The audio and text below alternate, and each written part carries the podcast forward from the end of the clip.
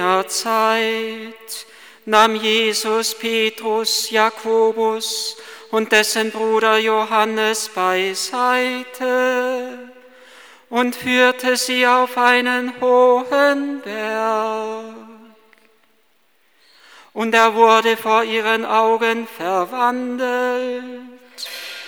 Sein Gesicht wurde leuchtend wie die Sonne und seine Kleider wurden blendend weiß wie das Licht. Da erschienen plötzlich vor ihren Augen Mose und Elia und redeten mit Jesus. Und Petrus sagte zu ihm, Herr, es ist gut, dass wir hier sind. Wenn du willst, werde ich hier drei Hütten bauen, eine für dich, eine für Mose und eine für Elia. Noch während er redete, warf eine leuchtende Wolke ihren Schatten auf sie, und aus der Wolke rief eine Stimme, das ist mein geliebter Sohn, an dem ich Gefallen gefunden habe, auf ihn sollt ihr hören. Als die Jünger das hörten, bekamen sie große Angst und warfen sich mit dem Gesicht zu Boden. Da trat Jesus zu ihnen, fasste sie an und sagte, Steht auf und habt keine Angst. Als sie aufblickten, sahen sie nur noch Jesus. Während sie den Berg hinabstiegen, gebot ihnen Jesus, erzählt niemand von dem, was ihr gesehen habt, bis der Menschensohn von den Toten auferstanden ist. Die Verklärung Christi ist die Vorausverkündigung und die Vorausverdeutlichung einer in Gott befreiten und mit Gott auf immer geeinten Schöpfung. Es ist das Wort, mit dem Heinrich Behmann das Geheimnis der Verklärung zusammengefasst hat. Die Verklärung Christi, in der Verklärung Christi wird etwas sichtbar, was an der ganzen Schöpfung geschehen soll.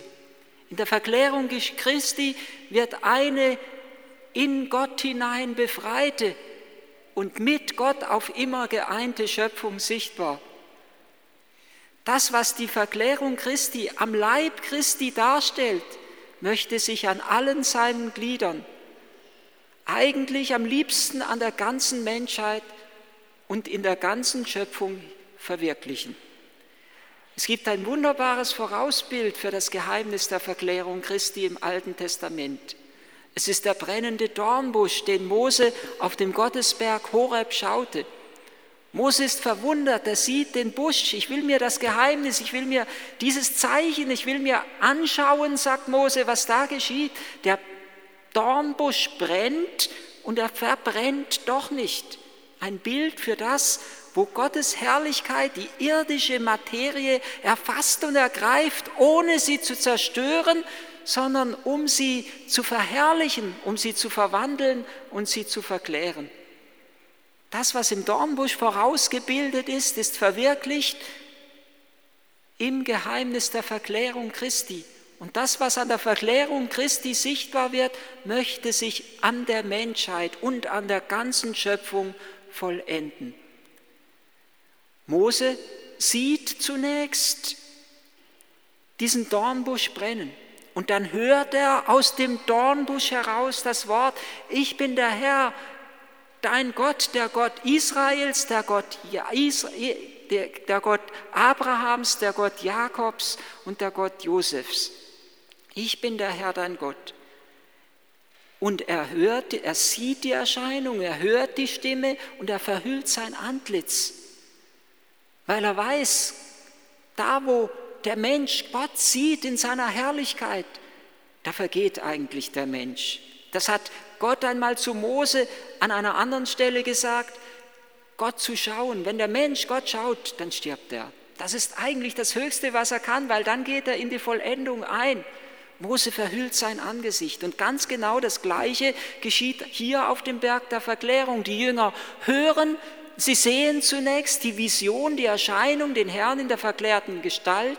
Sie hören die Stimme des Vaters, das ist mein geliebter Sohn, auf ihn sollt ihr hören. Und sie verhüllen gleichsam ihr Angesicht, sie fallen mit dem Angesicht zur Erde nieder. Ganz ähnlich, wie es Petrus getan hat, als er berufen wurde nach dem reichen Fischfang. Und er sagt, ja, das ist nicht nur dieser Jesus, das ist nicht nur ein Mensch, das ist der Herr des Himmels und der Erde, dem alle Schöpfung auf der Erde, dem alle Kräfte der Schöpfung gehorchen. Und er fällt vor Jesus nieder und er sagt, Herr, geh weg von mir, denn ich bin ein Sünder.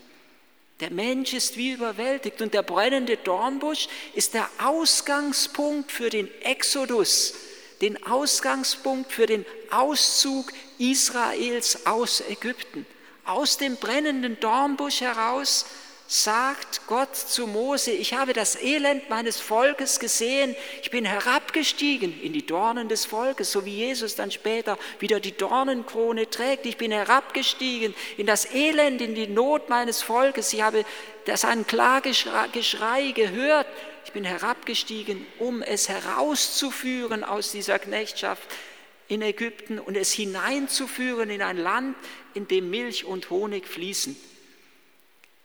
Der brennende Dornbusch ist der Ausgangspunkt für den Exodus, für den Auszug Israels aus Ägypten. Und genau so reden hier Mose und Elia, das schreibt Lukas in seinem Evangeliumbericht an dieser Stelle, genauso reden hier Mose und Elia mit Jesus über seinen Exodus, der sich in Jerusalem vollenden sollte. Über seinen Exodus, bei uns heißt es in der deutschen Übersetzung über sein Ende, wir könnten übersetzen über seinen Ausgang, über seinen Hinübergang von dieser Welt in die andere Welt hinein. Und genauso wie es eine entscheidende Wegetappe ist für Israel, der brennende Dornbusch, und dann später wiederum die, die Gotteserscheinung auf dem Sinai eine entscheidende Etappe ist auf diesem Weg in die Freiheit, genauso ist es auch für das Leben der Jünger, dieses Ereignis der Verklärung Christi, eine ganz entscheidende Etappe. Er redet mit Mose und Elia über seinen Exodus, der sich in Jerusalem vollenden sollte. Und so leuchtet für uns schon geheimnisvoll das Zeichen des Kreuzes auf.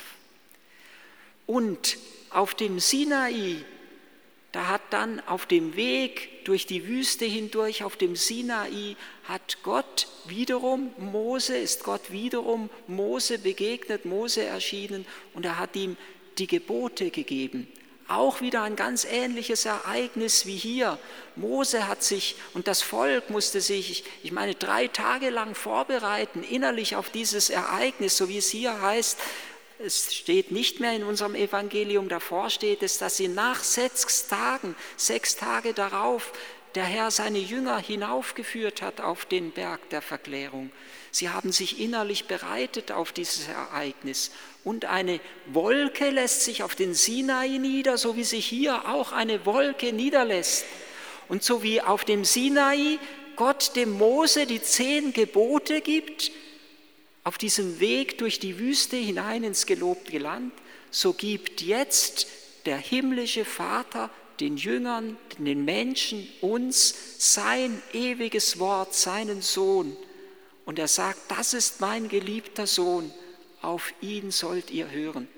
Und so wie sich im alten Bund ja immer wieder die Wolke herablässt auf das Offenbarungszelt, das Mose nach der Weisung Gottes errichten sollte, dass der Ort der Gegenwart Gottes verdeutlicht hat, symbolisiert hat, da wo das Offenbarungszelt ist, da ist in geheimnisvoller Weise Gott selber gegenwärtig.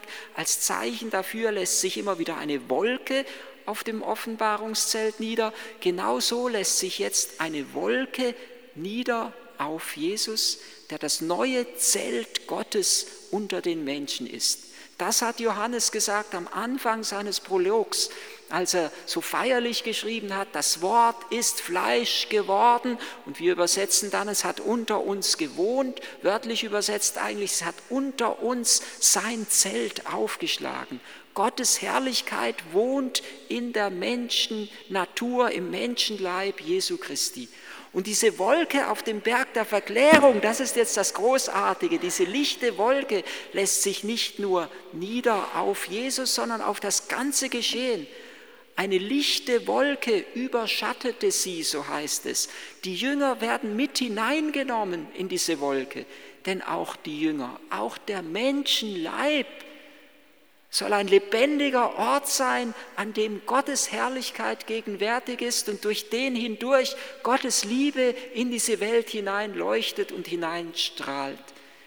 Jean Corbeau, ein maronitischer, großartiger Theologe, hat es so wunderbar formuliert, als er gesagt hat, in der Verklärung Christi ist bereits das verwirklicht, was Gottes Kraft und Gnade an unserem sterblichen Fleisch vollenden wird, nämlich unsere, so sagt er es, von der erstkirchlichen Theologie herkommt, unsere Vergottung, unsere Vergöttlichung. Das heißt nicht, dass wir zu Gott werden, dass wir uns an die Stelle Gottes setzen, das ist der Sündenfall, aber es heißt, dass wir in Gottes Herrlichkeit hineingenommen werden.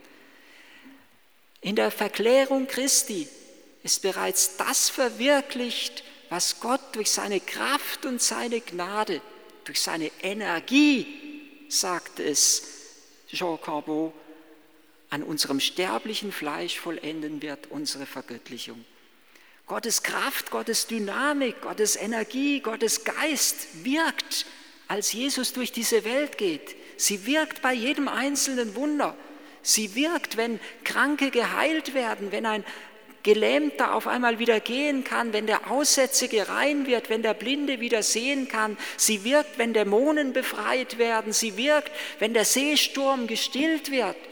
Und genau so möchte diese Kraft Gottes, die da wirkt, an diesen einzelnen Wundern und diesen Naturereignissen, auch wenn ein Toter erweckt wird, diese Kraft, die da wirkt, mit dieser Kraft bewirkt er, dass auch unser Leib teilhaben darf an der Verherrlichung Gottes.